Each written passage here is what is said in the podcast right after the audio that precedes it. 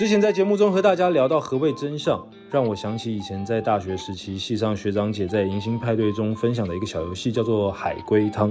不知道大家有没有听过？这个游戏很有趣，主持人会给予参赛者故事背景和结局，大家必须要透过提问的方式，试着勾勒出故事的全貌。有的虽然很无厘头，但有的你静下心去想动机，真的会有点毛骨悚然。那在这个过程中，大家可以向我提问三个问题，我只会回答你是不是。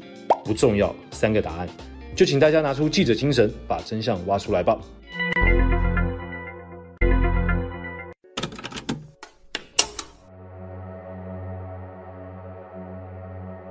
从前，从前，在一个古老且长满荆棘的城堡里头，有一个美丽的公主，她沉鱼落雁，美若天仙。但不幸的事情是，她被诅咒。她在十八岁的时候被针线刺到，陷入多年的沉睡。国王皇后只能将她安放在别院，静待有缘人能够唤醒他们亲爱的女儿。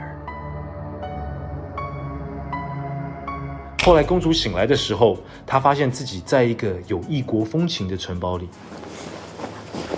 旁边还有一个小婴儿在自己的怀里，另一个则躺在一侧睡觉。请问究竟发生了什么事情呢？